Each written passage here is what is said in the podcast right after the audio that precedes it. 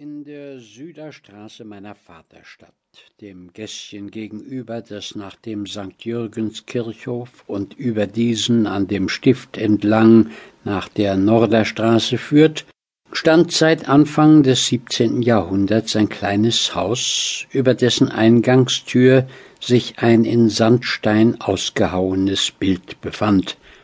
Ein Mann in einem Schifflein, zu dem durch hohe Wellen der Tod geschwommen war und schon den Mann zu sich ins Meer hinabriss. Darunter stand ob Land und See.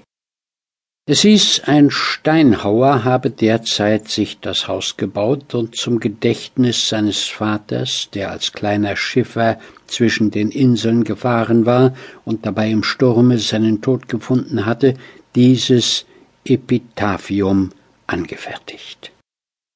Im dritten Jahrzehnte unseres Jahrhunderts, nachdem die derzeitige alte Inhaberin gestorben war, sah man mehrfach einen untersetzten Mann alltags mit einem Schurzfell, sonntags in langem blauem Tischrock und Stulpstiefeln davor stehen bleiben und allmählich unter den kleinen Lindenbaum treten, dessen lang und schmal geschorene Krone sich zwischen dem Bilde und dem Giebelfenster streckte.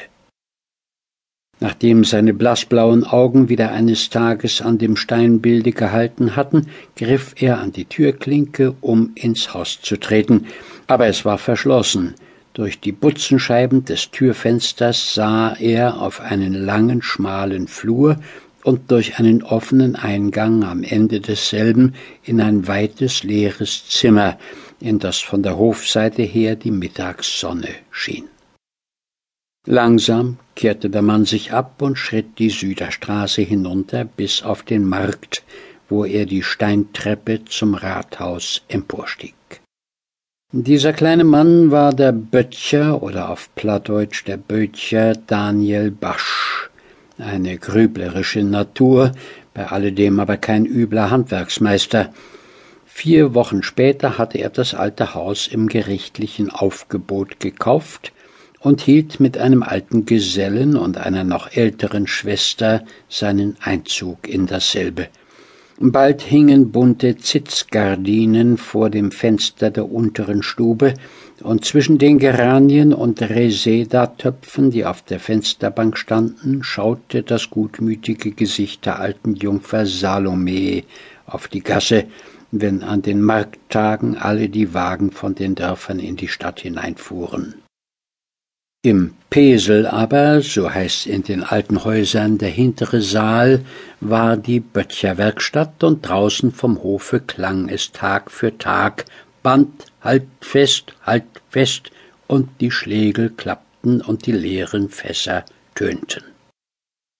So mochte wohl etwa fünf Jahre die alte Schwester in ihrem Schlafstübchen oben von der Wirtschaftsarbeit geruht und in dem Giebelfenster ihre Ableger für das untere Blumenfenster gezogen haben, als sie eines Tages zu ihrem Bruder sprach Daniel, du bist erst fünfzig, ich aber, eure Älteste, habe bald die siebenzig. Ich kann nicht mehr die schweren Wassereimer schleppen, und das viele Kartoffelschälen vertrag ich auch nicht mehr. Daniel Basch, der im Schurzfell vor ihr stand, wurde ganz bestürzt. Hm, sagte er, wie meinst du eine Magd?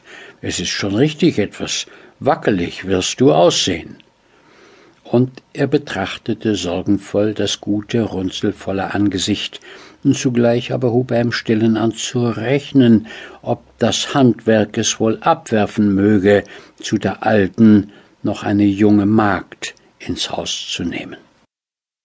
Nein, Daniel, sagte die Schwester lächelnd, lass nur das kalkulieren.